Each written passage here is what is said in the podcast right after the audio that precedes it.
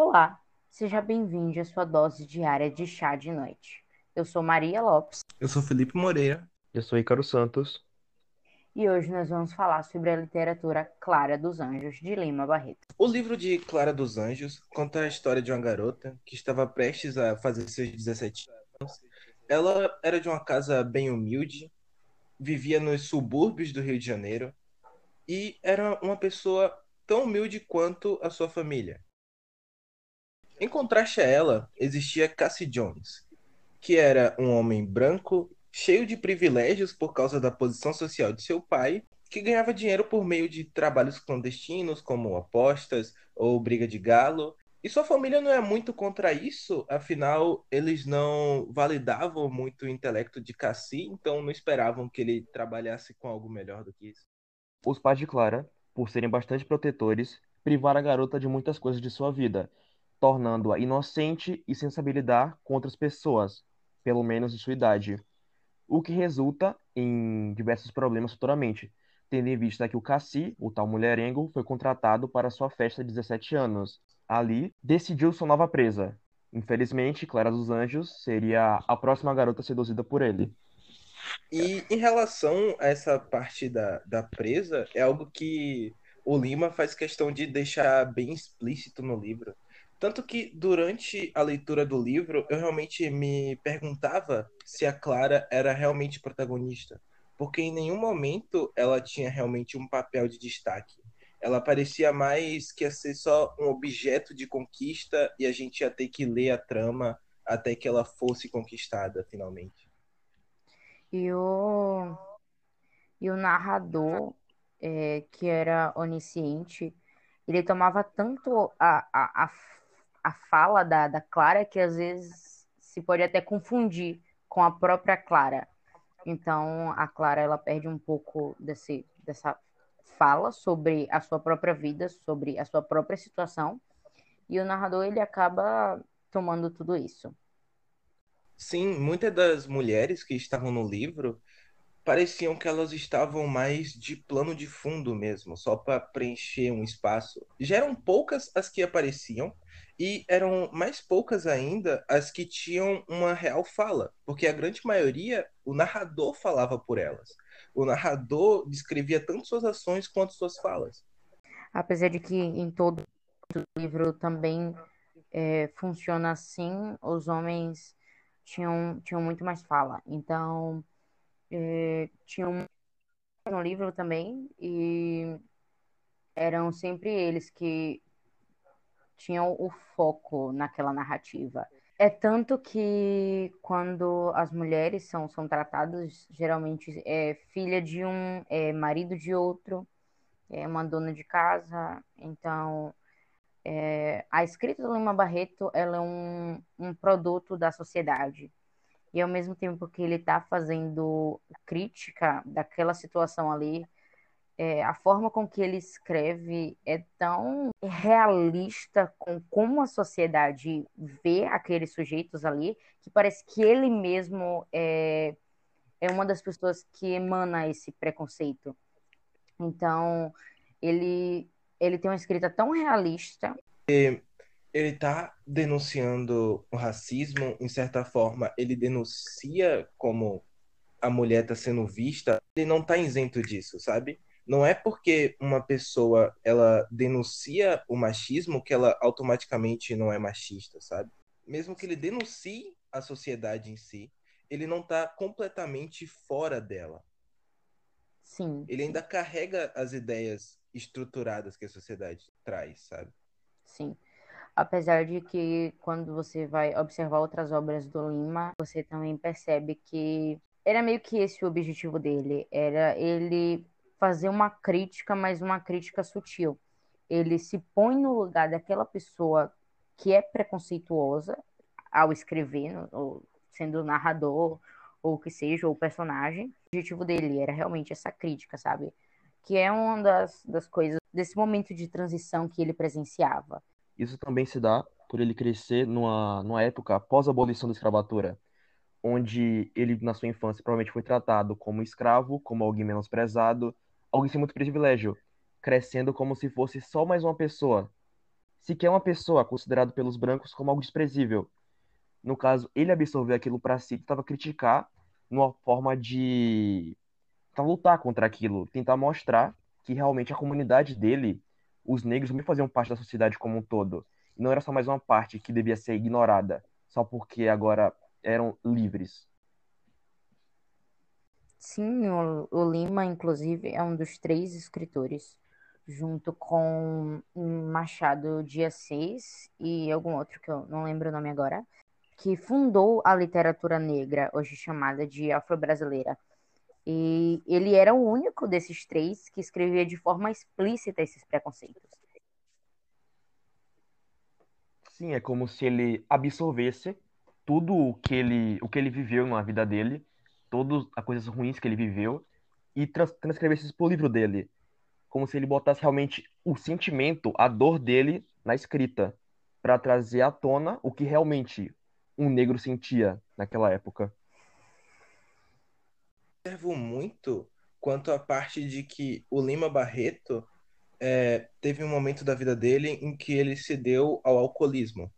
E tanto que após isso ele até foi internado. E isso, principalmente no livro da, da Clara, é algo que reflete muito nos homens negros que estão ali. Eles não sabem lidar com, com os sentimentos e as coisas que eles passaram. Eles são alcoólatras. O Leonardo Flores, por exemplo, que dentro do livro foi um grande poeta, teve sua fama. Em algum momento ele não é tão reconhecido assim, ele já não tem tanto dinheiro, ele só tem o dinheiro de uma pensão que ele recebe mensalmente e ele é alcoólatra. E chega ao ponto de que sua mulher, para que ele não saia, não fique bêbado pela rua, ela tem que deixar as bebidas em casa para que não aconteça algo pior com ele. O Lima, ele era uma pessoa que sofreu muito ao longo da sua vida. A mãe dele era uma escrava liberta e morreu quando ele ainda era muito, muito jovem, entre os 6 e 7 anos de idade. Pelo Lima ter sido afilhado de um homem de condições, ele teve acesso aos estudos ao longo da sua vida. Então, ele não apenas foi escritor, como também foi jornalista. Ele fez um bom colegial e cursou até o terceiro ano do, da, do curso de engenharia. Só que aconteceu que o seu pai, ele foi internado por sanidade mental e ele teve que cuidar dos seus três irmãos mais novos. O Lima então parou com, com os estudos e um tempo depois ele fez um curso, um curso de escrita, mas só muito depois disso que ele realmente exerceu a carreira como um escritor. E reflexo dessa vida sofrida se dá pelo como ele era visto pela sociedade. Porque Lima Barreto era um homem depressivo, alcoólatra. Em resumo, as pessoas os escreviam como alguém problemático, o que fez com que na sua época de ascensão, por assim dizer, que saiu seus livros, ele não fosse levado a sério. Ele não fosse um escritor realmente relevante, tendo somente sua relevância real muito tempo depois. Inclusive, Clara dos Anjos saiu no mesmo ano de sua morte, e que levou também alguns anos para ser, entre aspas, descoberta. Sim, a... terminou a literatura no ano de 1922. A... Foram publicados capítulos da literatura em 1923, mas o livro só foi feito mesmo no ano de 1948. Então, a... realmente não se tinha o interesse de de valorizar literaturas de pessoas negras. Se formos analisar, o Lima, de certa forma, ele teve um privilégio, entre muitas aspas, quando se trata do desejo dele de escrever, porque durante a infância ele teve um certo incentivo a isso, afinal, seu pai era tipógrafo, sua mãe era professora, então, diferente de muitas outras pessoas da, daquela época, muitas outras pessoas negras, ele já tinha um incentivo maior, pelo menos nessa área. E realmente ele não teve um reconhecimento digno durante sua carreira, principalmente em 1922, quando teve teve a semana 22, onde vários artistas se reuniram, incluindo Tarsila do Amaral, e o Lima não foi sequer convidado. Parte desse reflexo também que a gente pode ver da, da desvalorização é quando a gente vê retratos do Lima Barreto. Os retratos de figuras históricas negras são sempre esbranquiçados. A gente sempre vê eles mais brancos do que realmente eram naquela época. E aí vem aquelas coisas da teoria do branqueamento e tentar mesclar os negros com os brancos para para a população ser mais branca no geral, sabe? Ou como eles diziam na época, purificar a sociedade. É, purificar. E aí a gente puxa o gancho para a questão da higienização da sociedade do Rio de Janeiro. No período que o Lima vivia e que a história ambientada, que é no início do século XX, tem uma questão da, da construção dos subúrbios cariocas. Então, a, é uma marginalização da população, da população pobre. Uma população pobre que, em grande maioria, era negra.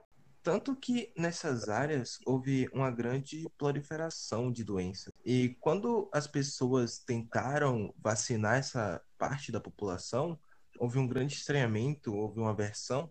Até porque, se nós formos enxergar pela ótica dessas pessoas, elas foram expulsas de onde elas viviam anteriormente, foram para a margem da sociedade, para a margem das cidades, e depois chegam várias pessoas querendo injetar algo no corpo delas sem uma explicação muito plausível e também eram pessoas que não tinham um grande acesso à educação para compreender a vacina. Tanto que foi em 1904 que teve a revolta da vacina por conta disso. Não só o, a falta de saneamento básico existia nos subúrbios, como a falta de saneamento básico também foi a justificativa que criaram para a marginalização. Começou a haver uma proliferação das doenças antes da, dessa, dessa higienização, digamos assim, com a febre amarela, por exemplo, nos cortiços. E aí é, eles utilizam de essas pessoas pobres estão trazendo essas doenças. Eles utilizaram essa justificativa. Não era elas exatamente que estavam trazendo essas doenças, mas é a questão das próprias condições de vida. Apesar delas de viverem ainda nos centros, não tinha saneamento básico. Eles viviam em condições muito precárias. Então, é, foi uma justificativa que criaram para colocar eles à margem da sociedade, à margem, à margem das elites, sabe? Separar eles, as pessoas pobres, das pessoas ricas, das pessoas de classe média. E é, é, justamente disso que se trata a marginalização, como ocorre ainda hoje nas favelas ou, em, por exemplo, nas prisões que são mais afastadas dos centros. Isso mesmo é retratado no livro onde tem um grande contraste entre o centro e as favelas. O centro é um lugar belo, bonito, onde as pessoas transitam assim, com segurança e tranquilidade. E tem os subúrbios, local abandonado, deixado de lado pelo governo, e onde as pessoas mais pobres e negras, no geral, moravam. Era claramente notável a falta de importância dada para a favela. Tanto que, exatamente por isso, diversas doenças surgiam e a culpa recaía sobre eles, sendo que não era exatamente deles. A falta de higiene geral causava aquilo, mas a tentativa de se sentir superior, mostrar que o branco é mais forte, falavam que tudo se dava simplesmente porque eram negros. Como se, se as pessoas brancas vivessem naquelas condições horríveis, não aconteceria isso, o que é claramente uma mentira. É sempre naquela justificativa do estar mais próxima do, do animal, sabe? Então, eles utilizavam justamente desses argumentos, criavam essa toda essa estrutura racista. E o, e o Lima, ele denuncia muito isso no seu livro, quando ele fala, por exemplo, que o poder público, ele não se interessa em, em olhar para aquelas pessoas que estão na, naquelas condições do subúrbio. Também, muitas pessoas não gostavam do Lima fora o fato dele ser meio problemático, o fato dele trazer a realidade nua e crua em seus livros dava desgosto em outras pessoas, porque, em sua maioria, quem lia os livros eram pessoas brancas. Era como se o ditado pessoas pobres escrevem para pessoas ricas. Ou seja, ele escrevia sendo um negro pobre para pessoas de alto escalão, da classe alta. E as pessoas não gostavam de ver a realidade tratada ali. Era como se fosse banal ver o que realmente acontecia. Como se aquilo fosse mentira. Tipo, como é que um, um negro conseguiria fazer isso? Como ele trataria a realidade? Isso não é real. A minha realidade é outra. Eu prefiro, é, como se tentasse se enganar, visse algo distante da realidade para enganar a si mesmo que estavam fazendo a coisa certa. Era um lado certo da história, que os negros eram a, a maldição da sociedade, por assim dizer. Até porque não tinha uma própria humanização das pessoas negras, né? Então, se eles não são humanos, por que sentir? Tanto o que contribuiu para que eles continuassem vendo os negros como inferiores foram, por exemplo, argumentos darwinistas que diziam que os, o povo negro era menos evoluído. Isso tem até um, um leve reflexo dentro do livro, principalmente com o personagem Leonardo Flores, que quando uma outra pessoa negra descobre que ele é escritor, se questiona como alguém da minha cor tem intelecto para poder escrever. Então chega ao ponto que até as próprias pessoas que estão sofrendo, elas passam a entre algumas aspas acreditar nisso, acreditar que são inferiores. Até porque é como se para dizer o contrário, né? Queria falar, não, você não é inferior, não tinha ninguém. É porque elas cresceram é, naquela realidade. branco estudou e disse que é verdade. Elas cresceram no mundo onde os brancos olhavam para elas e falavam: Você é inferior a mim. Você, olha, você vive na favela, eu moro no centro da cidade. Você é obviamente inferior a mim simplesmente por ser negro. E as pessoas tendiam a acreditar nisso porque era algo tão marcante, algo que meio que afetava elas psicologicamente mesmo. Como se você não queria acreditar naquilo, mas a sociedade em si trabalhava e se formava de uma forma que você era obrigado a acreditar naquilo. Era instaurado. Era normal. O que claramente não deveria ser. É interessante pensar também no contexto de instabilidade que todo o Brasil vivia. É, não só é, na questão dessas vacinas e da marginalização das pessoas pobres, mas também da crise econômica que era evidente da Guerra do Paraguai, tem a questão da queda da monarquia e também da instauração da república. Então, o cenário brasileiro nesse momento é de muita instabilidade, de muitas mudanças.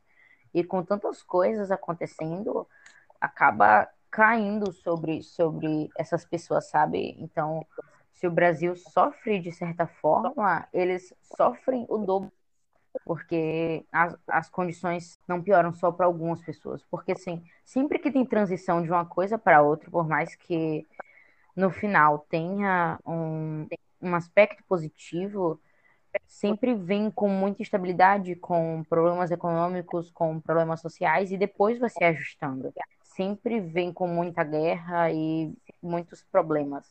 É interessante pensar como o Lima Barreto também traz a visão feminina no livro, porque apesar dele ser negro, ele é homem.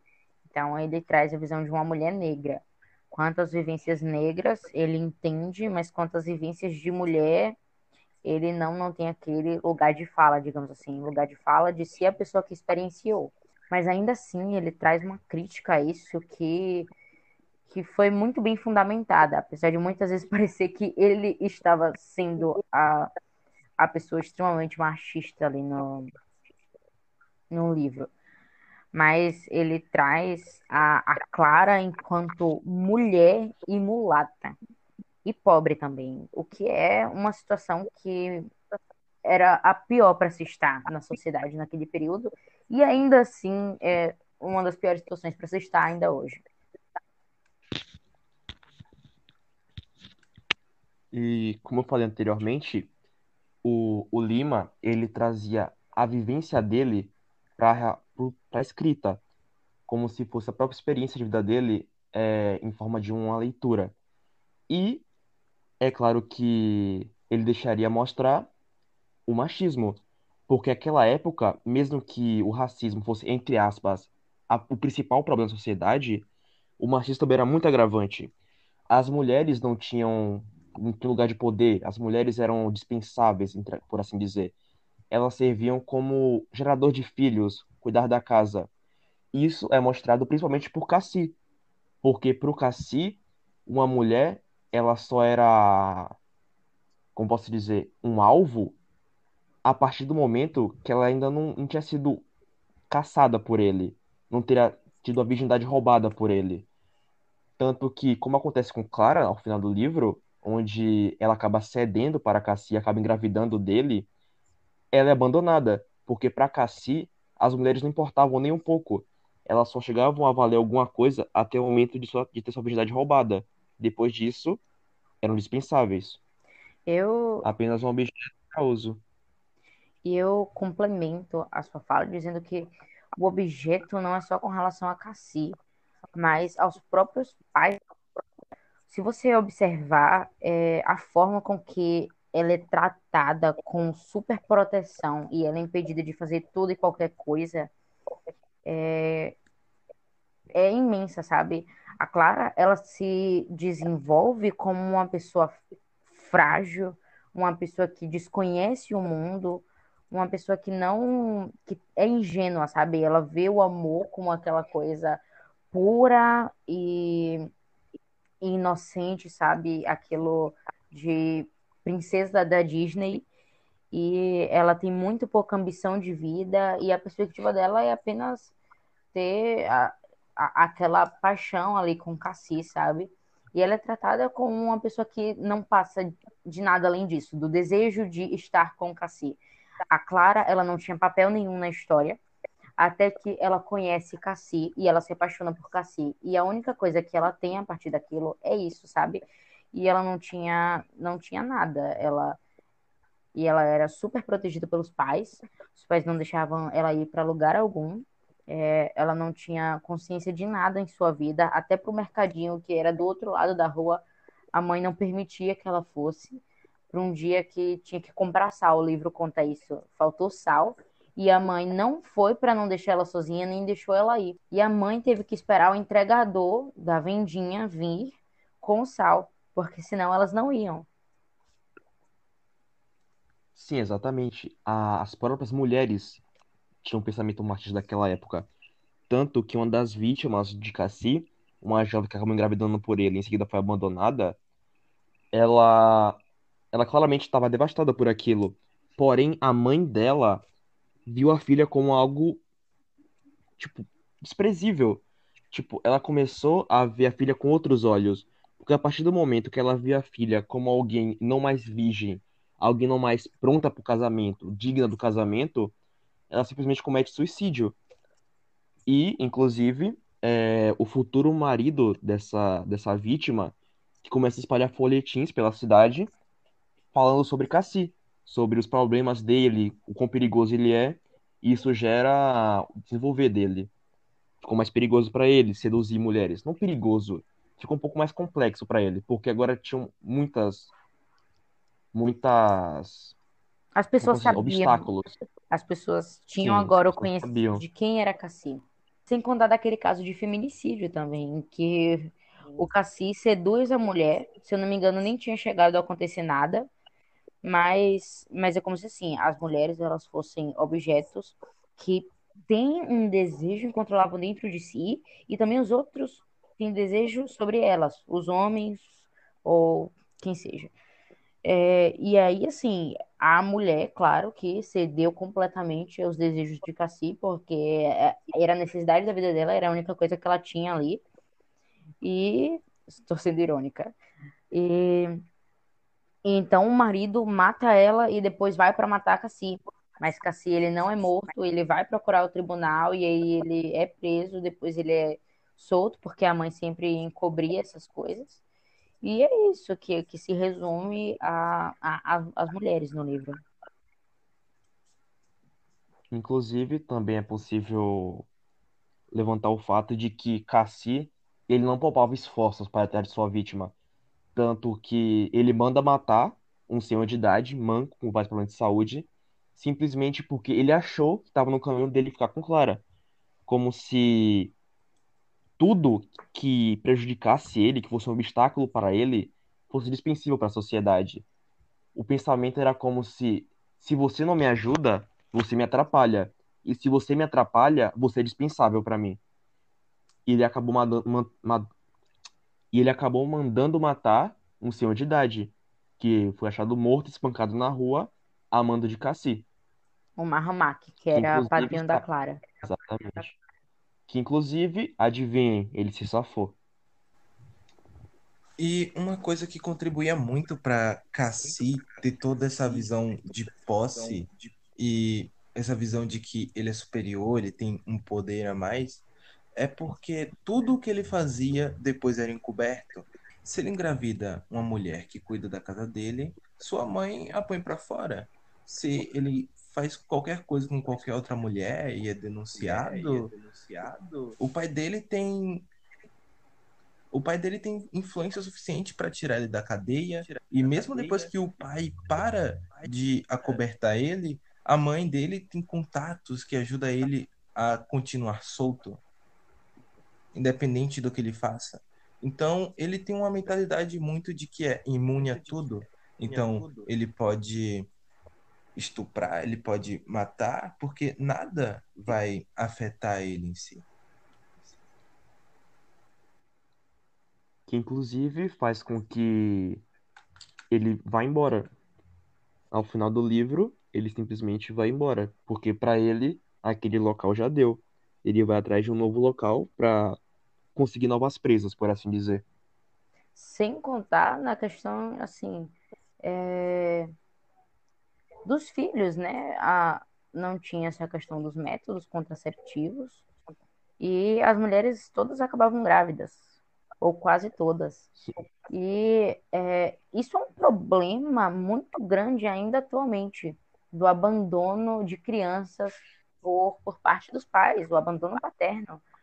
E as mulheres que já vivem em condições extremamente precárias, porque as mulheres que o, que o Cassi via como alvo, o que elas não são, bora deixar bem claro, que via como alvo eram mulheres sempre pobres. Poderiam não ser necessariamente negras, mas eram pobres. E, como a maioria dos pobres, ou eram negros ou eram mulatos.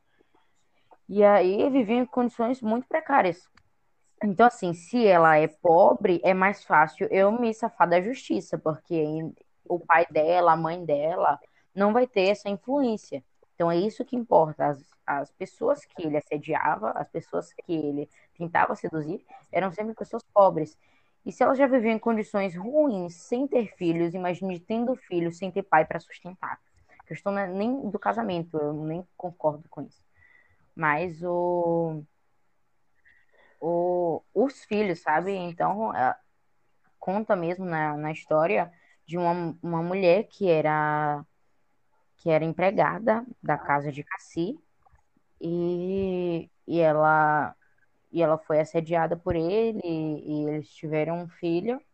E depois ela foi expulsa e ela foi viver na cidade lá nas, nas favelas da cidade em condições extremamente precárias. E ele ele reencontra essa mulher é, em um momento do, da narrativa que ele vai na cidade sabe? E ele vê aquelas coisas lá a, a situação daquelas pessoas e ele acha aquilo horrível. E ele vai e encontra aquela mulher, aquela mulher lá, em condições piores do que a que ela já vivia anteriormente nos subúrbios de, de onde ela morava, quando ela era empregada de cacique. E algo que pode é triste de se pensar é que mesmo um livro de tantos anos, estamos no século XXI. O livro foi escrito no começo do século XX a gente consegue ver essa, esses casos acontecendo ainda. Não casos tão extremos quanto antigamente. Mas eles existem. O machismo existe. O racismo existe. Você pensa, você olha, como o Duda falou, a questão do abandono ainda é muito recorrente atualmente. O preconceito, o desprezo de pessoas é como se a sociedade não aprendesse realmente. Como se o Lima Barreto mostrasse algo que acontece atualmente, comparado à nossa realidade é, atual, acontece atualmente de modo extremo. Sobre a sociedade atual com palavras antigas. Exato. Observando os dados de 2013 do Conselho Nacional de Justiça, o CNJ, podemos ver que 5,5 milhões de crianças brasileiras não possuem o, o nome do pai no registro da certidão de nascimento. Então, isso, isso é algo que é um absurdo se formos olhar, sabe, os números. E, e, e elas não são números, cada uma delas são indivíduos. São indivíduos, sabe, que, que sofrem com isso. E não só na questão emocional, mas também na questão financeira, sabe? Muitas delas têm que crescer em condições horríveis porque não tem esse, esse auxílio financeiro dos pais. Exatamente, que também reflete o machismo. Porque, por exemplo, é muito mais difícil para uma mãe solteira criar um filho do que um pai solteiro. Tipo, isso é estatística, é realidade. Porque uma empresa, quando ela procura por algum empregado, ela não tende a procurar por mulheres para um cargo de alto escalão. É muito mais fácil para um homem subir na carreira do que uma mulher. Ainda mais uma mulher solteira, as pessoas veem mal isso. A sociedade é construída assim. A sociedade já tá já tá na própria mente das pessoas que uma mulher solteira é algo ultrajante. É algo, como posso dizer, que não deveria existir. Sim, é, exatamente. Eu não usaria nenhum termo ultrajante, mas eu usaria isso de não deveria existir. Porque, assim, não é possível que uma mulher esteja solteira e esteja feliz ao mesmo tempo. Não é possível. Um homem, ele pode estar solteiro sem ser indagado a todo momento. Quando é que vai casar? Se ele já tá namorando? Quando é que vai ter um filho? Quando é que. Esse tipo de coisa, sabe? Mas é, Uhum. se um homem fala que vai investir em sua carreira, a gente, a gente não vê um problema nisso, sabe? E já quando a mulher fala, tem, tem vários problemas. Aí vão perguntar, nossa, mas você não quer ser mãe? Nossa, mas você não vai casar? Nossa, mas isso, mais aquilo, sabe? É, é como, isso que dizer, é como se fosse obrigação de uma mulher construir uma família, enquanto a obrigação do homem fosse subir na vida, por assim dizer, ser alguém mais importante. E é exatamente por esse fator que os salários das mulheres são menores. Porque enquanto os homens têm tempo para se dedicar à sua carreira profissional, as mulheres têm o dobro de trabalho, sendo que metade desse trabalho não é remunerado. Um trabalho que é em casa. E aí, a, e aí, assim, uma mulher que, no caso, que é mãe solteira, ela acaba tendo os menores salários, porque ela também não teve a oportunidade de melhorar o seu o seu currículo, a, a sua questão profissional. Já um homem, um homem que seria, por exemplo, um pai solteiro, ele provavelmente tem mais essas oportunidades do, do, do seu profissional.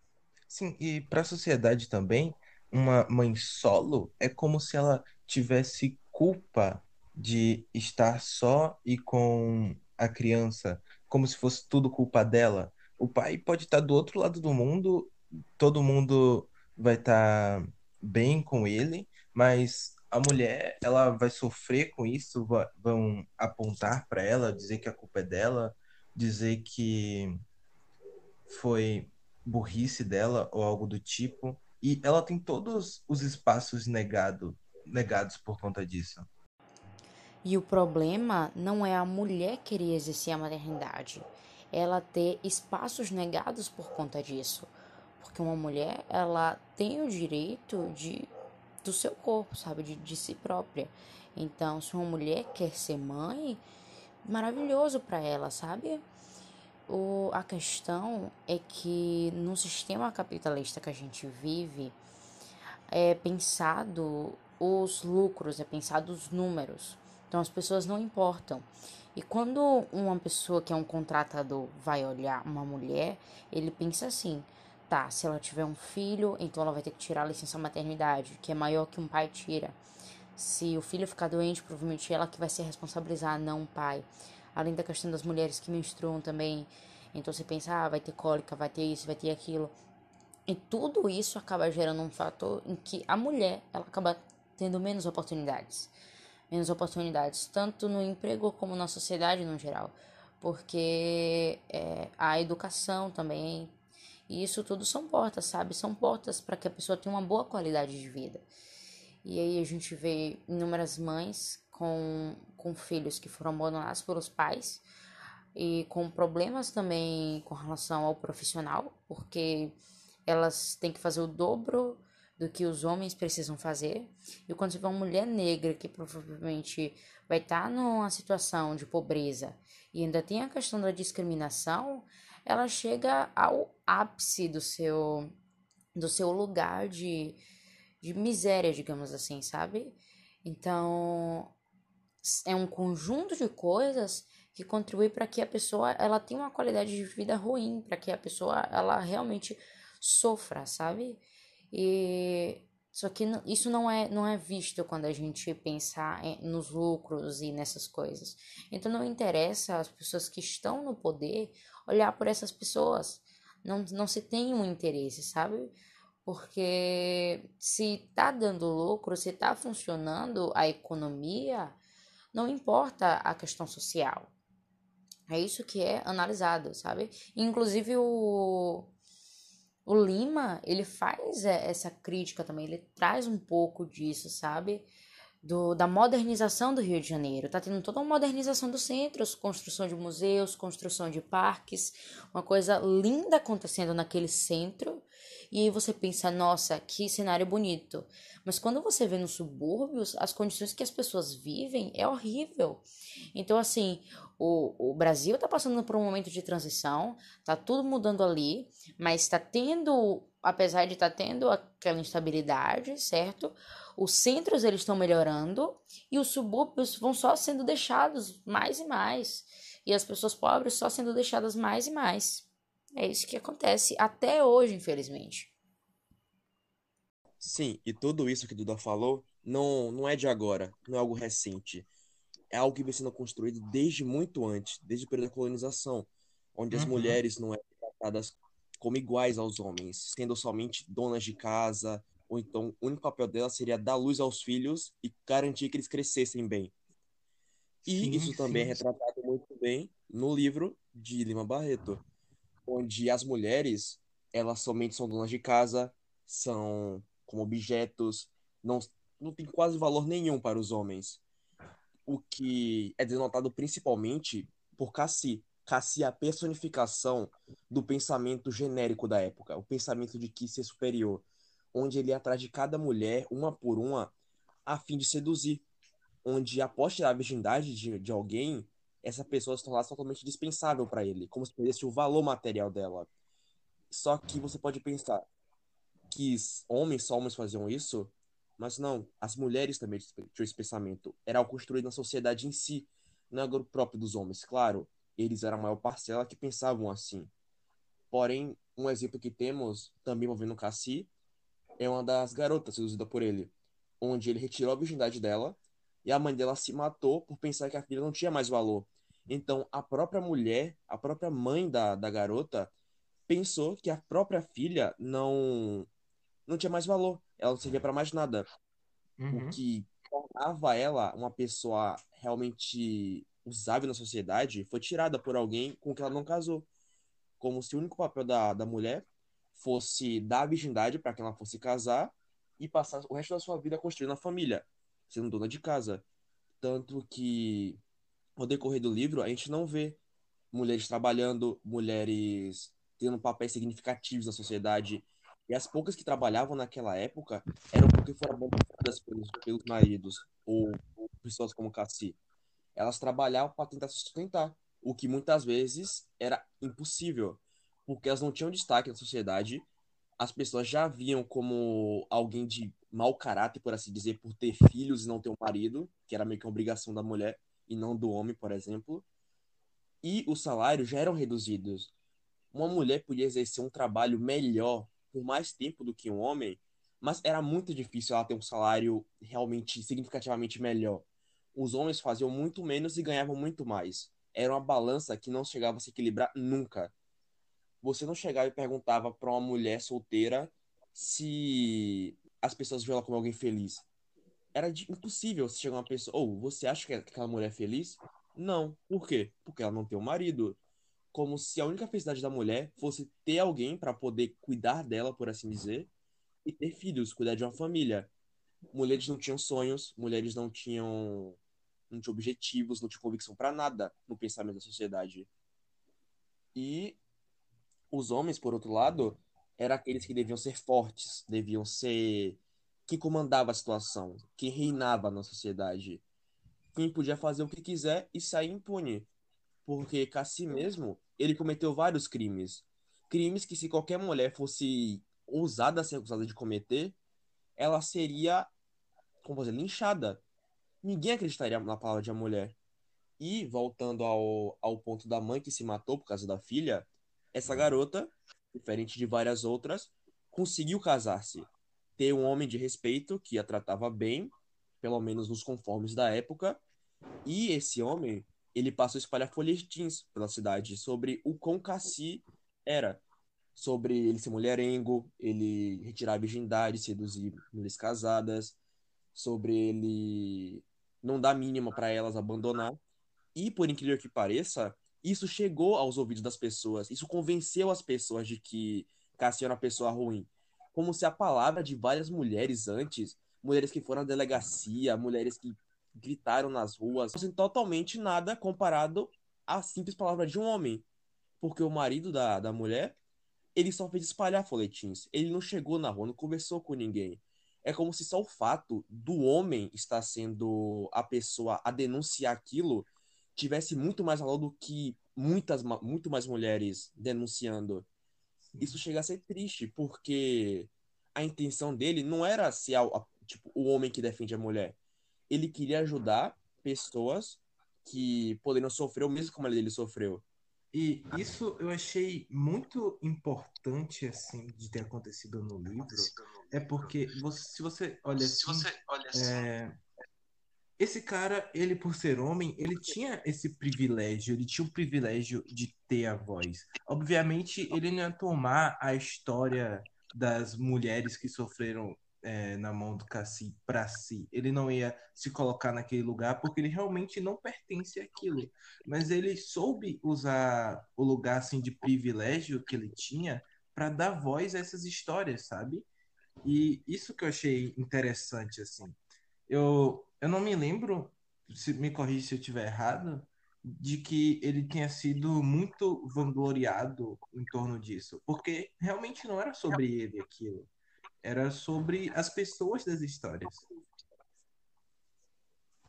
Sim, sim. E a gente olhando por um por esse lado, cerca de, vamos lá, dezenas de mulheres reclamavam na delegacia sobre o Cassi e nunca tiveram nenhum respeito, nenhum nenhum real significado para isso.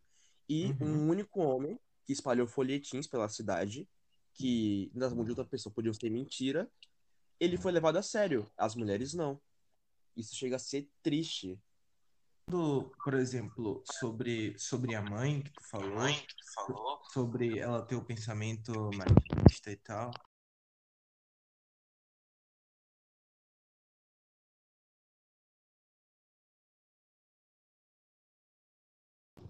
Podemos ver que não é necessariamente culpa dela. Eu não gosto de usar esse termo de culpa, então coloco entre aspas assim. Porque é, mulheres que reproduzem pensamentos e ações machistas não são necessariamente machistas, porque elas não ganham nada com isso. Um homem sendo machista, ele tá em um lugar, ele ganha certos privilégios, mas uma mulher reproduzindo exatamente as mesmas coisas, mesmas ações, mesmas falas machistas, ela não consegue estar tá no mesmo lugar que ele. Ela continua abaixo, sabe? Ela não se torna machista, porque ela não ganha nada com isso. Ela só e reproduz. O machismo, tipo, até os dias de hoje, não é como se um homem nascesse machista. Ele é criado para acreditar que ele é superior. Naquela Sim. época isso era muito marcante. Porque não só homens, mulheres, eles eram criados na ideia, na personificação do homem como superior e a mulher crescia para servir ao homem. Não tinha como ela chegar a contestar. Por quê? Ela falou. Aí eu respondi a ela, simplesmente, porque sim. Porque ele é um homem, ele é superior a você. E pode parecer ridículo pra gente pensar sobre isso, mas naquela época, isso era uma resposta totalmente plausível. Uhum. E muito disso, se não tudo, é passado até hoje, sabe? Sobre o homem ser superior, vai ser ele quem vai ter posições de poder enquanto a mulher resta ela um trabalho que, que vai remeter exatamente ao trabalho que ela já vai ter em casa, ou ela vai ter lavadeira, ou ela vai trabalhar numa casa de família. E mesmo que ela tenha um emprego que, aos olhos da sociedade, deveria ser apenas para um homem, ela ainda assim vai trabalhar ainda muito mais, porque ela vai trabalhar dentro de sua casa também, praticamente 26 horas por semana só cuidando da casa, cuidando de cada coisinha que os filhos precisam. Então, e é um trabalho a mais, é um trabalho que desgasta tanto quanto e é um trabalho que não tem retorno. E ainda por cima é totalmente desvalorizado o trabalho de uma mulher que está dentro de casa. Sim, sim. Sim, a gente pode pensar, tipo, pensar algo assim, para a gente refletir sobre o quão ridículo é isso. Porque você pensa, um homem, ele trabalha o mesmo emprego de sua esposa, por exemplo. Ele trabalha menos, recebe mais, a mulher trabalha mais, recebe menos, e ela tem que cuidar da casa. Ou seja, ela se desgasta muito mais que ele. Porém, o retorno que chega para ela é muito inferior. O que não faz o menor sentido, porque ela trabalha mais, tanto no convívio é, particular em casa, quanto no trabalho de uma empresa, por exemplo. Só que para ela, o retorno vai sempre vir menor. Claro, isso não é tipo, isso não é para todo caso. Existem exceções e exceções. Mas de uma forma geral, olha na sociedade como ela é formada atualmente, as empresas como elas reagem a isso, é a realidade. É a maior, é a maior parte da realidade das mulheres. Uhum. E também em relação a empresas, assim, quando vão contratar, elas vão dar prioridade realmente a homens, porque mulheres, para contratar uma mulher, é, tem chance, caso ela venha engravidar, ela vai precisar de uma licença maternidade, então vão ter cargas horárias na, dentro dessa empresa que não vão ser cumpridas por esse indivíduo. E a empresa ainda vai ter que é, continuar pagando uma pessoa que não está trabalhando assim. A, a visão econômica para eles é como se isso fosse prejudicial, mas eles não olham como indivíduo, eles enxergam apenas números. Eles não enxergam, tipo, é um indivíduo que precisa desse trabalho, é, essa pessoa é extremamente capacitada. Eles não pensam assim. Eles pensam o que vai dar menos trabalho para gente, o que vai trabalhar mais para gente e o que a gente vai gastar menos. Sim, é como se eles ignorassem completamente as necessidades humanas, porque se uma mulher tem um filho, a culpa não é só dela. Tem a questão do homem. Vamos dar um exemplo. Um homem e uma mulher trabalham numa empresa. Um homem, por culpa dele, a falta de preservativo, acaba engravidando essa mulher, ela precisa tomar licença maternidade. O homem, ele tem passado da coisa que ele não vai ser punido por isso. E a empresa não vai ver, nossa, ela tá grávida, ela tem necessidades que ela precisa cumprir e que vai dificultar o trabalho dela, então ela precisa de um tempo para si mesma e o filho para poder se adaptar a isso e voltar a trabalhar. As empresas não pensam assim, elas pensam, nossa, ela é um funcionário, é uma mulher, ela vai trabalhar menos, sendo que na nossa visão ela é menos capacitada que um homem. Qual o sentido de eu dar férias para alguém menos capacitado e perder ainda mais dinheiro? É assim que eles pensam, não é como a pessoa realmente. E se a gente olhar, é algo que fica totalmente desumano, tanto na carga horária total, se você olhar a carga horária de trabalho, fora e dentro de casa, como também o estado psicológico dessa pessoa. Olha quantas horas que ela está gastando produzindo algo e não é nem para ela assim, sabe? Não, não tanto desse, desses horários que ela poderia estar tá gastando consigo, se conhecendo, se entendendo, aproveitando, mas a mulher ela é muito criada para prover. Ela tá ali para levar ao outro. Enquanto o homem está descansando, a mulher tem que estar tá na cozinha, que ela vai ter que prover o que ele vai comer se bobear, ela que tem que colocar no prato dele. É, é uma parada que é muito ridícula, velho. Ridículo é totalmente antipático, sabe? É desumano. Sim. É, como falam, as pessoas que têm privilégio, elas não se importam de ter privilégios porque elas, se elas pararem para pensar que realmente tem, tem mais facilidade que os outros, elas podem perder isso. Quem tem privilégios não quer perder, em situações gerais. Isso pode ser. É uma puxada um pouco distante, mas tipo no feudalismo. O feudalismo era baseado numa pirâmide de servos, nobres, do clero e quando chegaria o final daquilo, os, os servos, os camponeses, teriam os mesmos direitos que os, os nobres, por exemplo, perante a lei, ao menos. Claro que não era realidade. Mas os nobres não queriam isso. Eles sentiam nojo. Eles não queriam ter os mesmos direitos perante a lei. Como se eles não quisessem equiparar as pessoas. Como se fosse natural elas terem mais terem mais privilégios, serem mais importantes, simplesmente porque nasceram ali. Como se o jeito que você nasce definisse o resto da sua vida. Muito tempo foi assim para todo mundo, sabe? Se você nascia camponês, você morria camponês. Se você nasce com as pessoas apontando para você dizendo que você vai ser apenas um objeto e vai prover tudo para todo mundo, você acaba tendo esse destino. E também isso vem para os dias atuais dentro da, das favelas, o machismo, o racismo, onde, por exemplo, nas favelas do Rio, onde se passa a Clara dos Anjos, quem nasce ali como alguém pobre, mulato, principalmente se for mulher, vai morrer daquele jeito. Não é como se elas não pudessem é, subir na vida, por assim dizer. Mas as dificuldades que ela tem para isso são muito altas. E se você for uma mulher, principalmente. Porque dentro desse, dessa situação, onde já é difícil você se tornar alguém mais importante, ser uma mulher torna isso ainda mais difícil do que já é difícil. Parece um pouco redundante, mas para pra pensar, é assim que é. Porque, por uhum. exemplo, vamos supor, um, um garoto, ele nasceu na favela, ele se dedica aos estudos, ele tenta sair dali, ele consegue sair, ele se forma e consegue ter uma boa vida no futuro.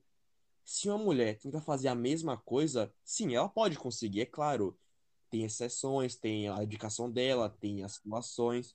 Porém, para ela fazer isso é extremamente mais complicado. Porque enquanto um garoto pode dedicar ao estudo, essa garota ela pode ser obrigada por alguém da outra família a trabalhar na infância, a suprir de alguém. Claro, os garotos também podem ser obrigados a isso, só que é muito mais fácil as mulheres porque, como o Luiz falou, as mulheres têm que prover enquanto os homens descansam. E as formas como os homens podem subir na, na vida, por assim dizer, são muito maiores do que as mulheres. Você para não poder pensar, vamos pensar nos famosos. As pessoas que estão sempre holofotes, têm redes sociais, são ricos. Você parando para pensar, os homens, eles ocupam a gama de trabalhos famosos muito maiores que as mulheres. Uhum. Mulheres, na sua maioria, elas são famosas por quê? Porque têm belos corpos, são atrizes, são modelos, são apresentadoras. É muito mais raro você ver uma mulher ser famosa por ser uma cientista do que um homem. Homens sempre valorizados são mais inteligentes, são cientistas natos, são gênios. Enquanto a mulher, que pode fazer muito mais do que esses tais gênios, ela não tem valor, porque ela é mulher, porque ela é desprezada pelos outros. É muito mais difícil para ela ter realmente algum significado na sociedade. E isso não é algo que eu penso, caso esteja se enganando. Porque meu pensamento é totalmente diferente. Isso está errado. A, a mulher devia ter tanta importância quanto.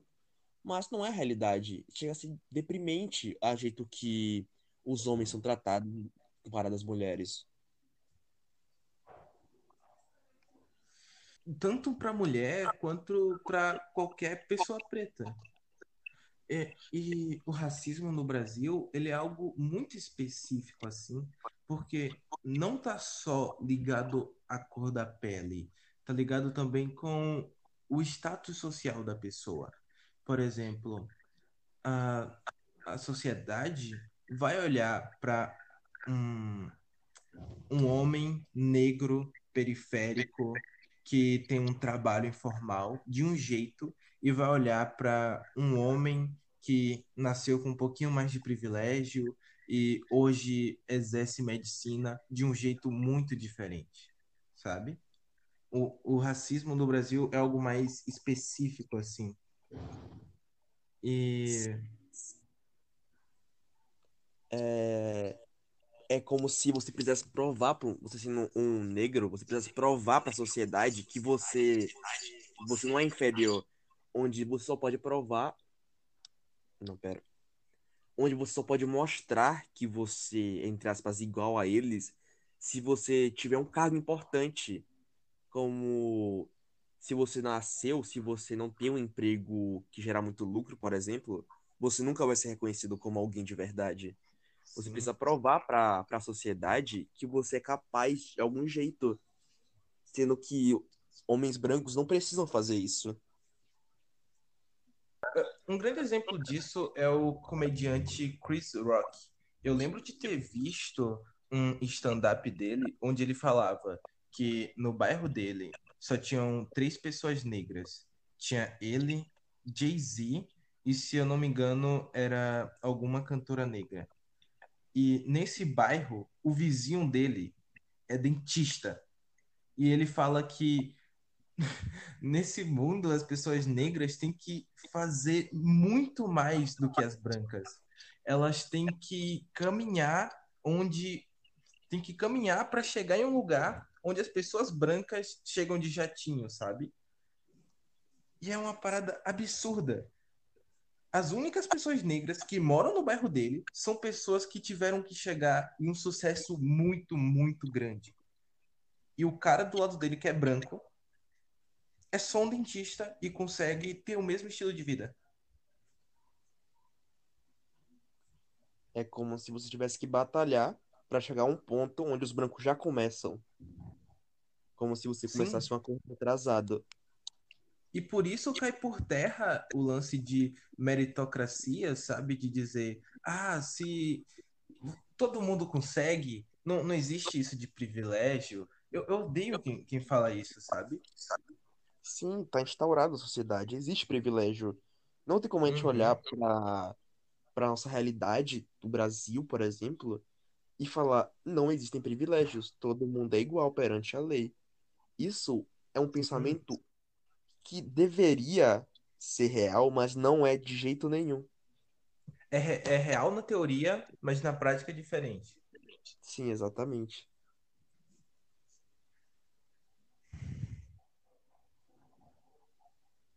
Cara, isso me lembra um experimento que foi feito com macacos numa jaula. Colocaram a primeira geração de macacos, colocaram a escada, no topo da escada, bananas. Quando o primeiro macaco tentava ir subir para pegar o cacho, uma pessoa ia com um jato de água fria em todos, e isso se repetia. E com o passar do tempo, ia substituindo um macaco por vez. E sempre o novo macaco ia lá e tentava pegar a banana. Só que dessa vez que ele ia tentar, os outros iam e espancavam ele. Até que chega um momento onde todos os macacos são trocados.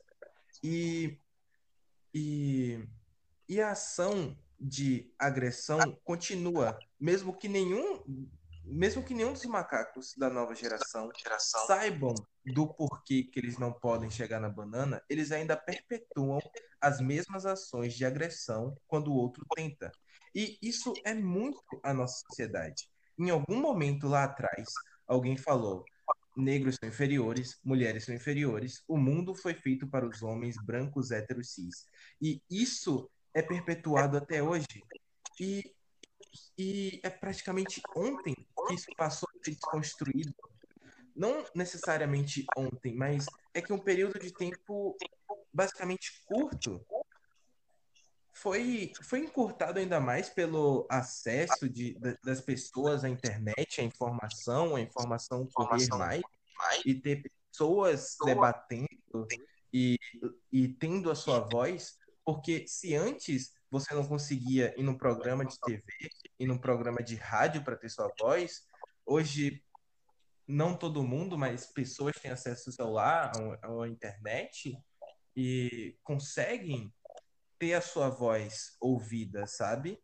E também ver pessoas que são como ela sendo representadas e sentir que ela faz parte daquilo. Então, eu acredito. Então, é muito é muito disso, sabe? Sim, o exemplo que você usou foi perfeito.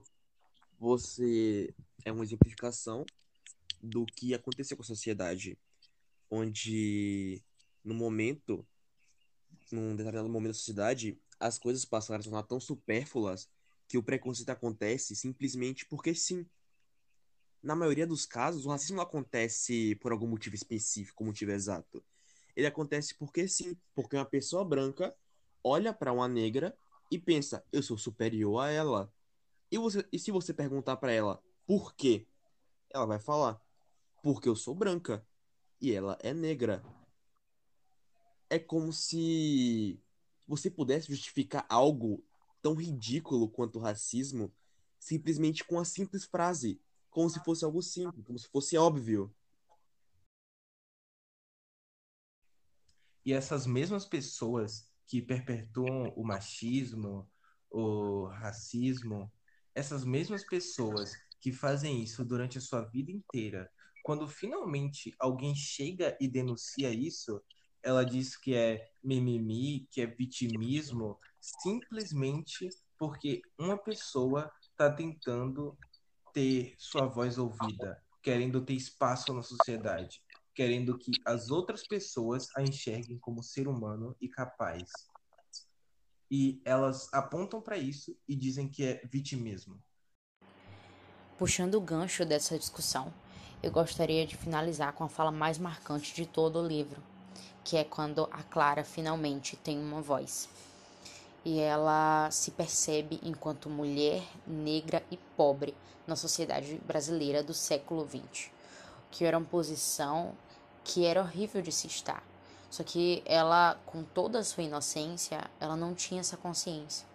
Mas ao final do livro, a Clara, grávida do Cassi e sem perspectiva de vida, por ela estar deflorada, entre aspas, na sociedade, e ela ser completamente desvalorizada e se vista de uma forma horrível, ela diz: Mamãe, nós não somos nada nessa vida.